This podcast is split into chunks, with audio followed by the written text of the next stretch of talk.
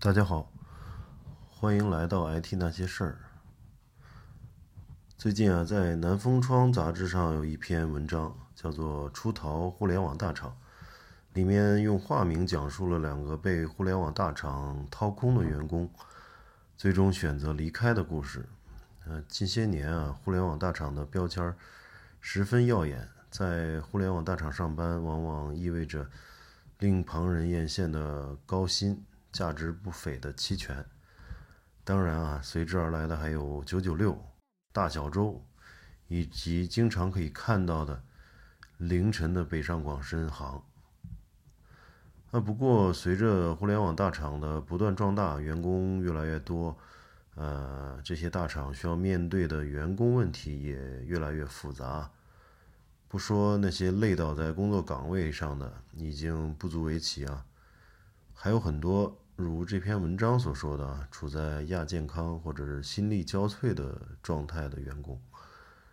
那么文中的王记，呃，白天工作异常繁忙，脑子停不下来，导致晚上的脑子还在高速运转，每天都需要靠酒精来麻醉自己，才能避免失眠。啊，他经常彻夜的失眠，所以这个精力非常受影响。那么以前呢，喜欢足球啊，喜欢看足球赛，呃，这些爱好呢，全部都丢掉，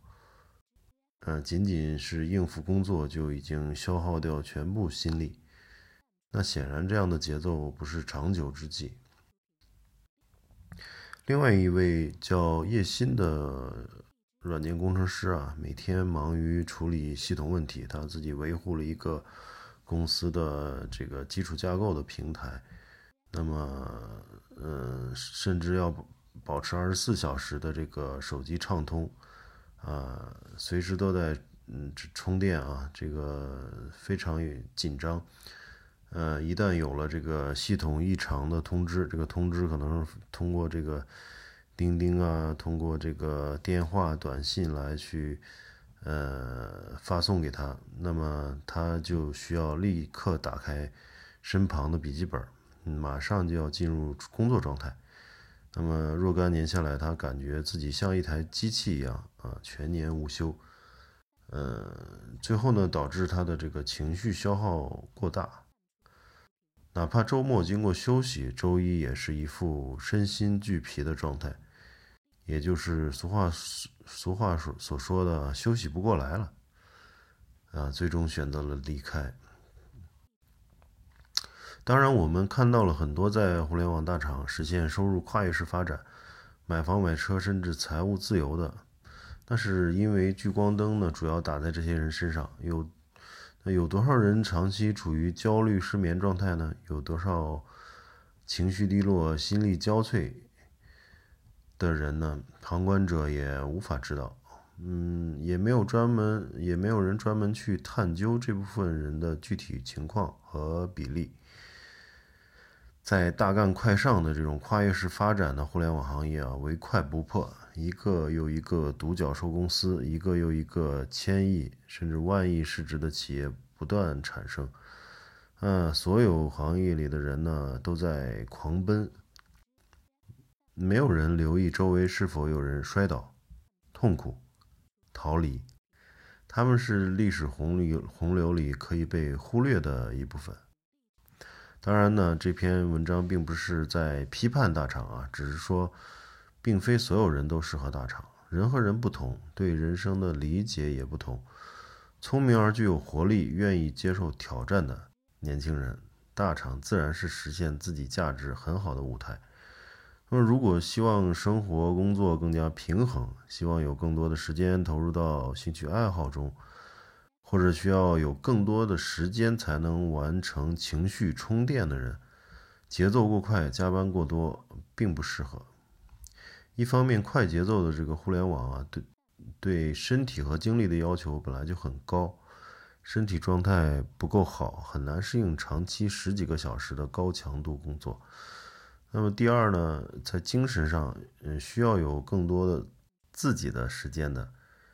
呃，需要靠逛街啊、社交啊、美食啊、旅行、读书、看电影等等来给自己情绪充电的人呢，也很难适应那种除了工作几乎都用来睡觉的节奏。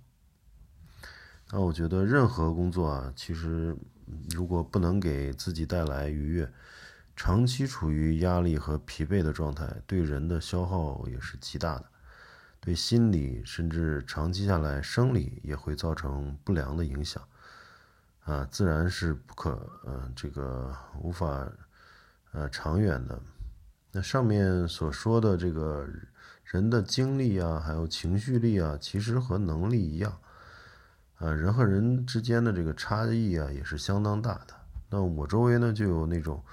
每天工作十二个小时以上，周末无休，还看不到一点疲态的人。还有那种没有一点工作之外的时间和空间，心里还能调试的很好的人，啊，只能这个慨叹人和人不同。那好在年随着年龄的增长啊，越来越明白有些事情不能太执着。一个人的天资啊、努力啊、机遇、运气、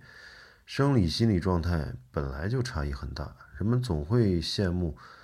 在职场上实现跨越式发展的。这个直霸啊，其实这和别人跑步比你快、唱歌比你好、家里条件好、读书不费劲儿，都是一个道理。明白了这些呢，再反观一下自己的综合情况，是不是还要在，或者是是不是还要去大厂搏一搏，那就是自己的选择了。嗯，逃离的人并非弱者。呃，留下的人当然也不一定就都很强，啊，选择不同而已。好，那今天就先聊到这里，我们下期再见，谢谢收听。